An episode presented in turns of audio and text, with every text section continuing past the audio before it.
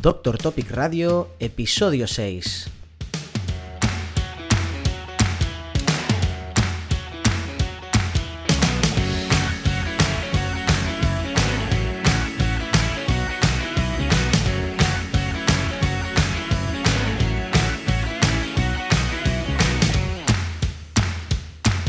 Bienvenidos a todos a un nuevo episodio de Doctor Topic Radio, el podcast dirigido a médicos en el que compartimos contenido útil para la práctica clínica diaria y reflexionamos sobre todo lo que rodea al mundo de la medicina.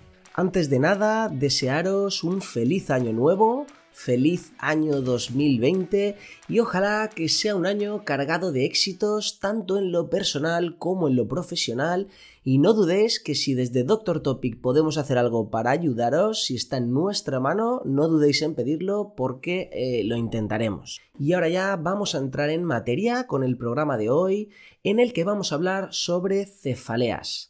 Quizá recordaréis que en el programa anterior ya estuvimos hablando sobre cefaleas, de hecho hoy es una especie de continuación del programa previo, así que si no lo escuchasteis, por favor os recomiendo que lo escuchéis en primer lugar, el programa número 5, en el que estuvimos hablando sobre cefaleas primarias y cómo diferenciarlas gracias a una buena anamnesis y exploración física. Una vez tengáis esta base, ya podréis escuchar el programa de hoy en el que vamos a hablar sobre cefaleas secundarias. Como os podréis imaginar, las cefaleas secundarias son aquellas que esconden una causa de fondo, es decir, la cefalea se comporta como un mero síntoma y el problema de verdad es uno que debemos detectar. Para conseguirlo, como no podía ser de otro modo en clínica, lo que necesitamos es una buena anamnesis con un buen interrogatorio y una exploración física suficiente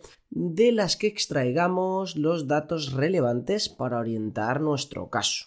Pues precisamente estos datos relevantes son los que vamos a tratar en el programa de hoy. Vamos a ir comentando diferentes signos y síntomas que sugieren causas secundarias específicas y a los que debemos estar atentos para poder eh, saber cuál es el problema de fondo. Pues sin más dilación vamos a empezar a hablar de estos síntomas y el primero que os quería comentar es la presencia de alguna alteración visual o halo. Recordad que esto puede sugerir una cefalea por un glaucoma de ángulo cerrado, Pensar sobre todo cuando estamos ante una cefalea hemicraneal que no tiene eh, características típicas de migraña en un paciente de más de 50 años. Otro signo visual que debe llamar nuestra atención cuando lo encontramos asociado a una cefalea es si vemos un defecto campimétrico, bien sea en una campimetría por confrontación o vía exploración complementaria, el caso es que encontremos un defecto campimétrico típico eh, de hemianopsia bitemporal. Ya sabéis que esto sucede cuando hay una afectación de la vía óptica a nivel del quiasma. ¿Y quién puede afectar mm, anatómicamente a ese nivel?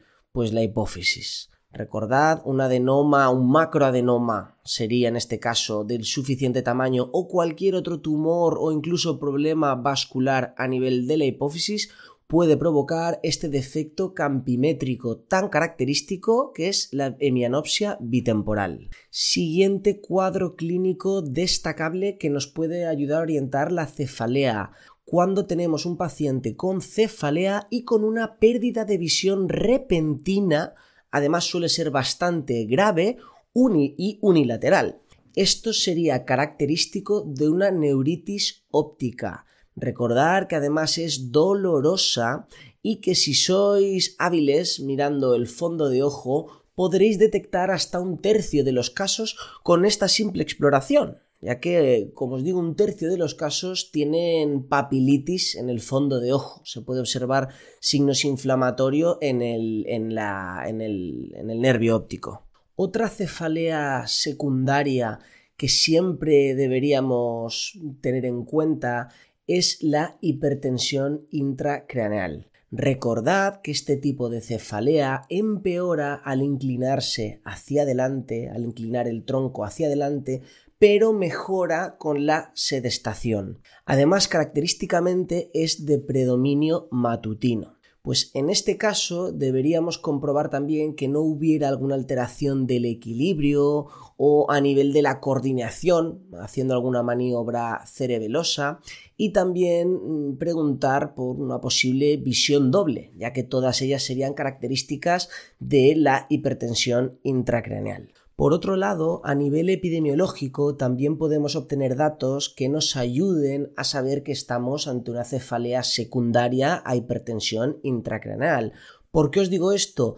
Porque si recordáis, la hipertensión intracraneal idiopática, también conocida como pseudotumor cerebri, típicamente aparece en mujeres en edad fértil que padecen obesidad. Por tanto, si estamos ante un paciente de estas características, una paciente de estas características, mejor dicho, y además con estos síntomas, una cefalea de predominio matutino que empeora al inclinarse hacia adelante y con algún tipo de alteración neurológica en el equilibrio o en la coordinación, pues es muy probable que estemos ante una hipertensión intracraneal. En este caso, además, también existe un patrón característico de la cefalea, me refiero al pseudotumor cerebri, ya que suele ser una cefalea crónica, mm, que aparece prácticamente a diario, que va progresando poco a poco, es la, cronología es progresiva y además asocia náuseas, como cualquier mm, hipertensión intracraneal, sea con, con cefalea o no, es típico que asocie náuseas. Por último, en cuanto al diagnóstico de la hipertensión intracanal, recordad que destaca en el fondo de ojo el papiledema y a nivel de síntomas visión doble o incluso pérdida de visión y luego también a la hora de hacer una punción lumbar pues lo que detectaremos es aumento de la presión de salida. Vamos a comentar ahora justo el caso contrario, Refiero a la hipotensión intracraneal. En este caso, cuando asocia cefalea, se trata de una cefalea que empeora con la sedestación. Recordad que cuando hay hipertensión intracraneal, la cefalea empeora al echar el tronco hacia adelante, pero mejora con la sedestación. En el caso de la hipotensión intracraneal, todo lo contrario, empeora con la sedestación y mejora con el decúbito. Cuando estamos ante este tipo de síntomas debemos sospechar que ha podido ocurrir una rotura del aracnoides, sería el caso típico, o también puede suceder en casos de cefalea pospunción lumbar. Esto sucede pues cuando hemos hecho alguna punción y hemos sacado demasiado líquido, pues luego mm, puede aparecer esta, esta cefalea que incluso puede durar unos días y que el paciente se ve obligado a estar en decúbito para, para obtener alivio. Siguiente cefalea secundaria digna de mención sería el tumor cerebral. Y os preguntaréis, ¿cómo podemos detectar un tumor cerebral a través de, una, de un síntoma de cefalea? Pues la verdad es que es bien difícil porque lo que sucede es que eh, la cefalea secundaria a un tumor se puede parecer a cualquier tipo de cefalea por supuesto, puede cambiar muchísimo según el tipo de tumor y la localización en la que se encuentre. Con lo cual, solo podemos tener en mente unas líneas generales, unos signos de alarma que nos deben hacer sospechar que estamos ante tal grave patología. Por ejemplo, una cefalea que asocie náuseas y vómitos siempre, por supuesto, que no tenga otras características típicas de migraña, porque recordad que la cefalea migrañosa es muy característicamente que se asocie a náuseas y vómitos. En cuanto a las náuseas y vómitos, en este caso, si se tratara de un paciente que ya tiene antecedentes de migraña, lo que deberíamos investigar es si hay algún cambio en el patrón de dolor pues si dolía con una determinada duración o con una determinada intensidad y esto cambia o, cambia las características del dolor o cualquier otro detalle.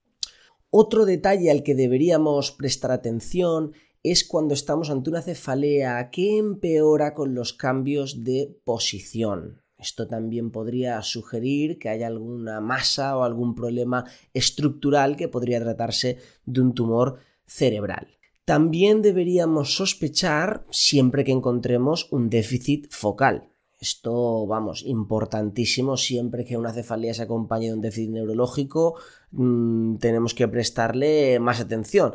Recordad que de hecho es uno de los signos de alarma. Cualquier cefalea con alteración neurológica requiere una valoración urgente. Vamos, creo que esto no hace falta casi ni decirlo. Por último, otro signo que nos debe hacer sospechar de un tumor cerebral que desgraciadamente a veces es la forma en la que muchos debutan, es la aparición de una crisis epiléptica, de unas convulsiones no, no presentes hasta la fecha. Así que muy importante, recordad tema de náuseas y vómitos que puede sugerir hipertensión intracraneal o cambios de la cefalea con los cambios de la postura que puede sugerir alteración estructural y por supuesto cualquier déficit focal ya sea a nivel neurológico o la presencia de unas convulsiones no conocidas. Vamos a dejar ahora de lado ya el cráneo y la visión porque vamos a comentar unas causas de cefalea que nada tienen que ver con alteraciones estructurales o del líquido cefalorraquídeo o alteraciones oftalmológicas. Me refiero a la cefalea ya de causa hormonal, aquí entramos en, en mi terreno, la típica cefalea, aunque tampoco es patognomónica, que puede ocasionar un feocromocitoma. Os recuerdo que un feocromocitoma es un tipo de tumor mm, en el que se fabrica eh, catecolaminas y por tanto provocan una respuesta eh, adrenérgica. Pues la cefalea que característicamente puede acompañar a estas crisis adrenérgicas, porque esta sería el primer signo, cursa en forma de crisis intermitente, sería aquella cefalea que asocia taquicardia, sudoración y la presencia de hipertensión. Como os digo, esto sucede eh, de forma paroxística, en forma de crisis, que pueden estar desencadenadas por algún estímulo concreto como la ingesta de alcohol o incluso por nada. Esto me recuerda un caso de una paciente que tuve que hablaba de estos sudores. La pobrecita tuvo un, era un feocromocitoma maligno, metástasis por hepáticas, al final acabó eh, falleciendo por este motivo. Pero la paciente refería estas crisis como los sudores de la muerte. A veces incluso estábamos visitándola durante el ingreso hospitalario y decía, mire doctor, me está dando ahora los sudores de la muerte y la verdad es que la paciente subía en las pulsaciones y se ponía a sudar, bueno, unos síntomas muy marcados. Así que recordad crisis adrenérgicas intermitentes que asocian taquicardia, sudoración, hipertensión y cefalea pueden esconder un feocromocitoma. Por último, otro grupo de cefaleas característicamente secundarias son las cefaleas de predominio o exclusivamente matutinas. Si bien la cefalea matutina suele ser inespecífica, quien no ha tenido una cefalea matutina después de una fiesta más animada de lo normal, también nos puede ayudar en ocasiones a estrechar nuestro diagnóstico diferencial porque, como os digo, hay algunos grupos, algunos tipos de cefalea que típicamente suceden por la mañana. Por ejemplo, algunas causas neumológicas. Los pacientes con síndrome de apnea y hipopnea del sueño, con EPOC o con síndrome de obesidad hipoventilación es típico que puedan presentar mm, cefalea matutina. Con lo cual, si estamos ante un paciente fumador o ante un paciente obeso o con antecedentes de apnea y hipopnea del sueño, atentos a que no sea que tenemos un problema mal controlado o un problema sin diagnosticar. Otras alteraciones que suceden durante el sueño y que también pueden provocar cefalea matutina, el bruxismo. Esto aparte también podría cursar en ocasiones con dolor en la articulación temporomandibular. Pacientes que aprietan los dientes por la noche y en vez de mm, detectarlo a través de unos síntomas puramente en los dientes, lo detectamos a través de un síntoma de dolor en el oído o un síntoma de cefalea.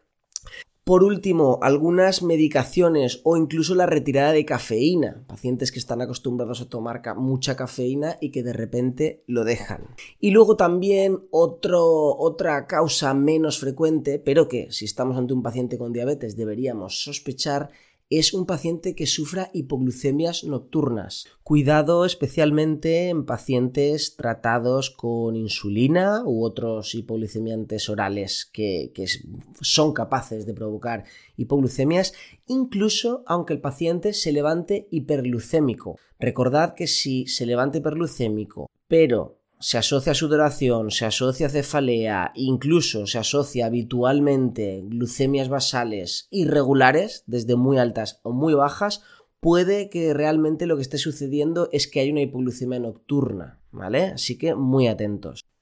Bien, pues todas estas características, eh, todos estos signos y síntomas nos ayudan a sospechar que estamos ante una cefalea secundaria y nos ayudan a concretar qué tipo de causa hay detrás, pero resulta además que algunas de estas características nos deberían hacer sospechar que estamos ante un cuadro grave y que requiere atención de forma urgente. Con lo cual os voy a enumerar ahora una lista de síntomas que siempre deberíamos tener en mente porque pueden sugerir que está pasando algo grave y que deberíamos remitir a urgencias de inmediato.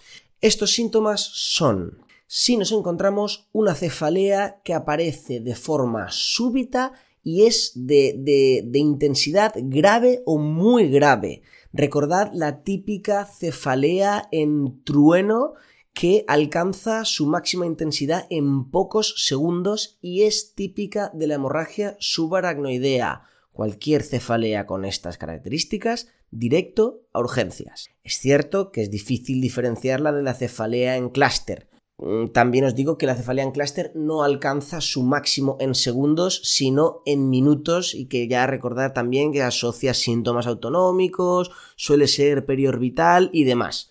Para más datos, iros al programa anterior. Pero en cualquier caso, ante la duda, una cefalea tan intensa y tan súbita, remitid al paciente a urgencia. Otros síntomas que requerirán atención urgente una cefalea aguda o subaguda que se acompañe de un dolor cervical y de un síndrome de Horner o incluso también algún otro síntoma, mejor dicho, un déficit neurológico.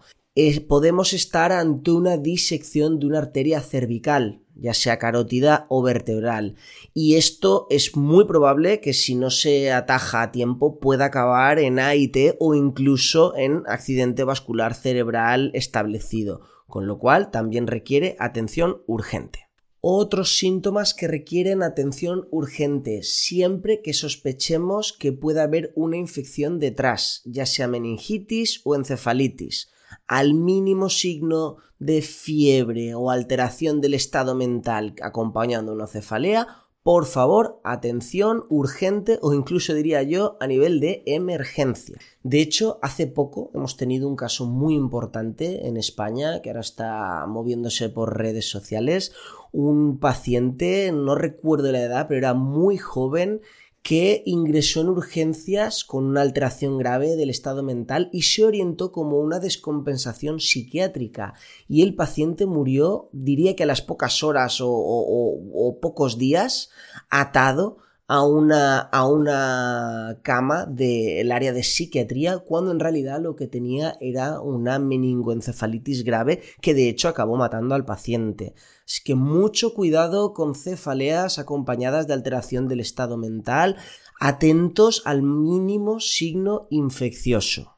También requerirá atención urgente, y esto lo hemos ido comentando a lo largo del programa, siempre que estemos ante un déficit neurológico o presencia de papiledema, ya sabéis que sugiere hipertensión intracraneal, o cualquier otro síntoma o signo que sugiere hipertensión intracraneal. Visión borrosa, visión doble, alteración del equilibrio, náuseas y vómitos, etc. Recordad también todas las cefaleas que de un modo u otro podemos acercar a la órbita, cefaleas periorbitales que asocian dolor, pueden asociar oftalmoplegia o cualquier otro déficit visual.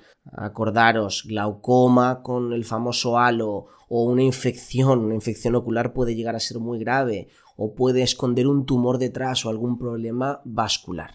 Por último, una cefalea en la que solemos pensar muy poco, y, diría yo por suerte cada vez menos, es la cefalea causada por exposición a monóxido de carbono. La atención urgente aquí es vital, y en este caso, más que por signos y síntomas, que también, porque lo podemos sospechar cuando hay visión borrosa, náuseas, vómitos, una cefalea bilateral, es decir, todo eh, se acerca mucho a una alteración metabólica, que de hecho es una alteración metabólica, pues esto también requiere una atención urgente y quizá la forma eh, más acertada de hacer el diagnóstico sería por los antecedentes epidemiológicos. Mm, preguntar si el paciente puede haber estado expuesto a alguna fuente de combustión ineficiente coches antiguos, un brasero antiguo. Muy bien, pues con esto tenemos todas las cefaleas, o mejor dicho, todos los síntomas que sugieren la necesidad de una atención urgente y para acabar el programa de hoy quería hablaros de algunos escenarios clínicos frecuentes que nos pueden ayudar a actuar rápido y que mm, debemos tener en cuenta. Pero antes eh, quiero hacer dos breves apuntes sobre las posibles exploraciones eh, complementarias que nos pueden ayudar a estudiar una cefalea. En primer lugar, respecto a las pruebas de imagen, Quería advertiros de que siempre que sospechemos una causa secundaria y que ésta puede ser a nivel craneal, va a ser necesaria una prueba de imagen. ¿Y qué prueba de imagen? Pues según el Choosing Wisely, no sé si conocéis esta, esta iniciativa, si no la podéis encontrar en el blog, pues según Choosing Wisely, que es una iniciativa para elegir sabiamente, como dice su nombre, eh, las mejores pruebas, evitando procedimientos innecesarios, siempre que sea posible, vamos a preferir la resonancia en lugar del TAC. Obviamente de urgencias, o si no tenemos a disposición una resonancia, pues será necesario el TAC. De hecho, en el estudio de los, de los ictus siempre se hace un TAC. Pero en el estudio de las cefaleas, como a veces no es tan urgente, siempre que sea posible, Choosing Wisely recomienda resonancia. Por otro lado, otra prueba que nos puede ayudar a estudiar la cefalea es la punción lumbar para el análisis del líquido cefalorraquídeo. Recordad que esta prueba, la punción lumbar, nos ayuda sobre todo para, para detectar una posible infección, inflamación o neoplasia. Estas serían las tres indicaciones más típicas, pero os quería llamar la atención porque la punción lumbar, o mejor dicho, el análisis del líquido cefalorraquídeo, también nos puede ayudar cuando la imagen no es suficiente o no nos ha servido para llegar a un diagnóstico. Por ejemplo, nos puede ayudar en el diagnóstico del pseudotumor cerebri, porque lo que vemos es una presión aumentada de la salida del líquido cefalorraquídeo y también nos puede ayudar a diagnosticar la hemorragia subaracnoidea por la presencia de sangre. Como os digo, en este caso, en estas, tanto para el pseudotumor cerebri o para la hemorragia subaracnoidea, serían pruebas de segunda línea, pero que pueden tener su utilidad. Y ahora ya sí, para acabar, vamos a comentar algunos casos prácticos o, digamos, escenarios frecuentes que os podéis encontrar en la práctica clínica y que conocerlos os puede sacar de más de un apuro.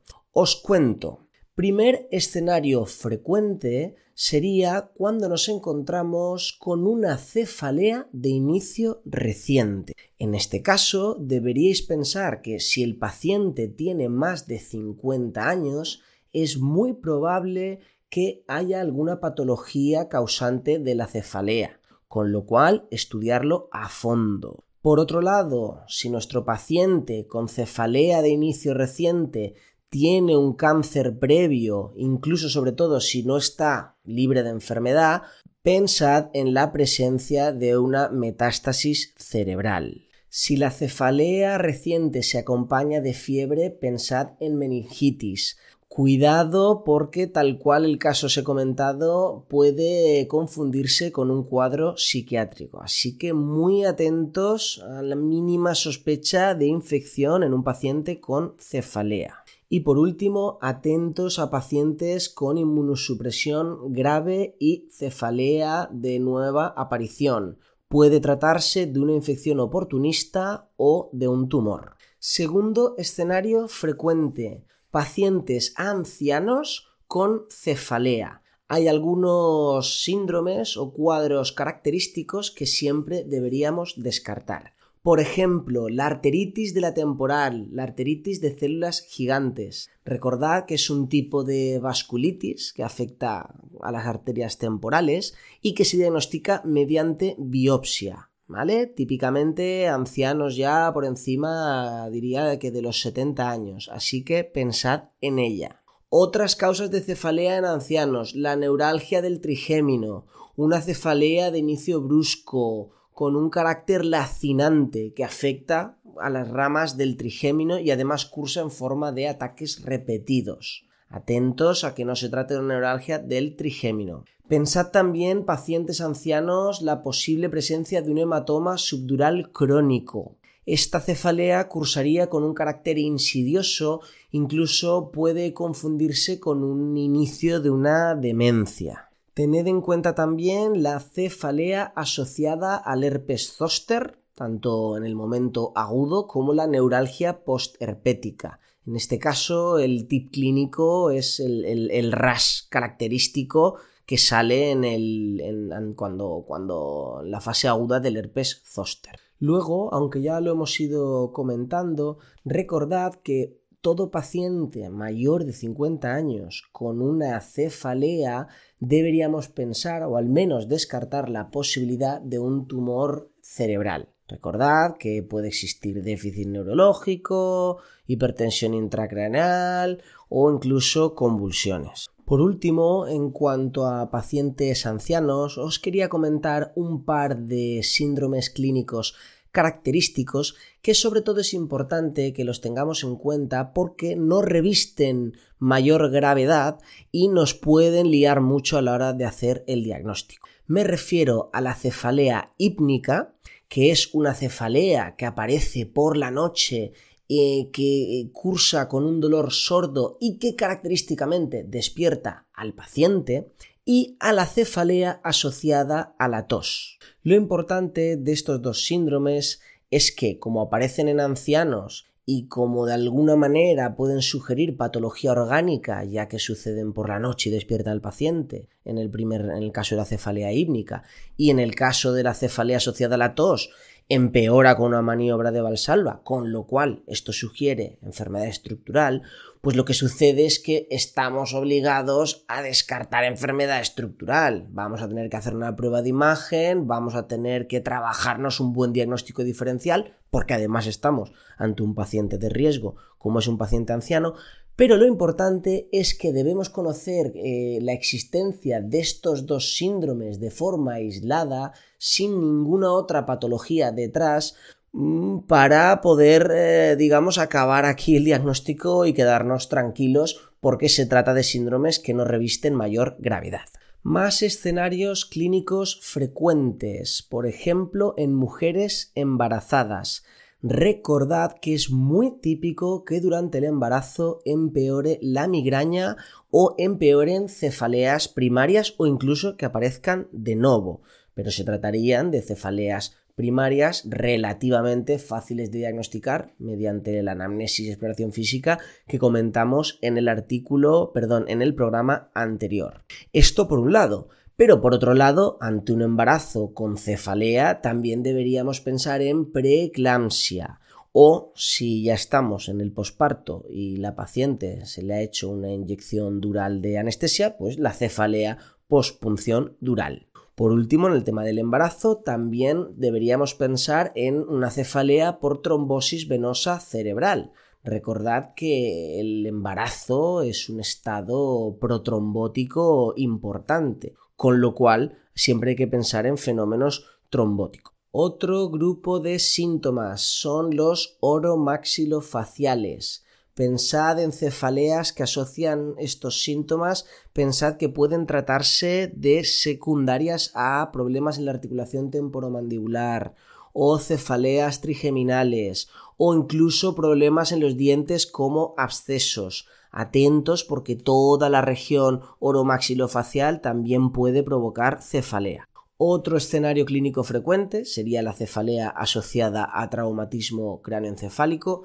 De esta no comentaré más porque estamos ultimando una entrevista con un compañero y dedicaremos un programa entero al traumatismo cráneoencefálico, a cómo diagnosticarlo y monitorizarlo bien las primeras horas. Con lo cual, simplemente tened en cuenta esto, que el traumatismo craneoencefálico mm, es un, detalle que obviamente tenemos que preguntar en la anamnesis porque puede ser una causa de cefalea de las más típicas. Recordad también la cefalea asociada a sinusitis que, ojo, ojo, parece que es mucho menos frecuente, a la luz de algunos estudios recientes, parece que la cefalea secundaria sinusitis es mucho menos frecuente de lo que solemos pensar los clínicos. Pero bueno, también es una posibilidad.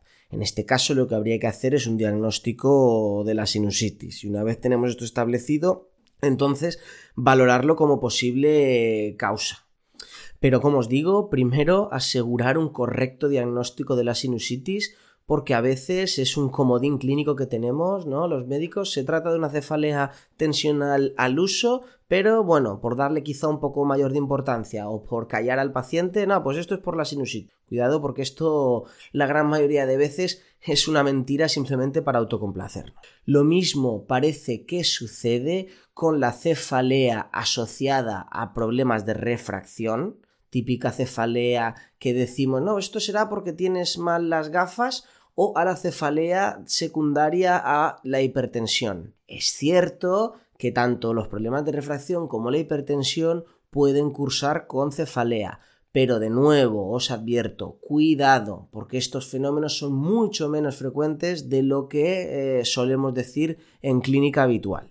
Y por último, el último escenario clínico frecuente del que os quería hablar es la presencia de cefalea crónica en la que no encontramos ninguna causa.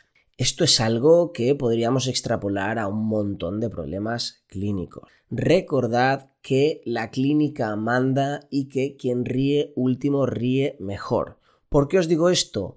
Pues porque a veces abusamos de las exploraciones complementarias y muchas veces también infravaloramos el poder iatrogénico de este exceso de exploraciones. Esto es un clásico infravaloramos los riesgos de pedir pruebas y sobrevaloramos los beneficios. Con lo cual recordad que la clínica manda, el seguimiento longitudinal es muy importante, quien ríe último ríe mejor, lo digo en el sentido de que la evolución, los síntomas que vayan apareciendo vayan eliminándose, van a arrojar más luz sobre el asunto, confiar en un seguimiento evolutivo, en una conducta expectante, una simple observación, siempre, por supuesto, que no tengamos signos de alarma. Pero lo dicho, atentos a estos signos de alarma y si no los hay, podemos fiarnos clínicamente con un criterio profesional, obviamente, podemos fiarnos o deberíamos fiarnos de hacer un seguimiento para ver esto hacia dónde va antes de embarcarnos en una petición masiva de exploraciones complementarias. Bueno, y ahora sí, esto es todo lo que os quería contar. La verdad que ha quedado un programa más denso de lo que, de lo que pensaba, pero bueno, espero que lo podáis aprovechar y sacar algo en claro y sobre todo aprender y mejorar como clínicos que para eso estamos aquí. Así que nada más, hasta aquí llega el programa de hoy. Muchas gracias por acompañarnos en esta aventura de Doctor Topic Radio y ya sabéis que apreciamos vuestro feedback.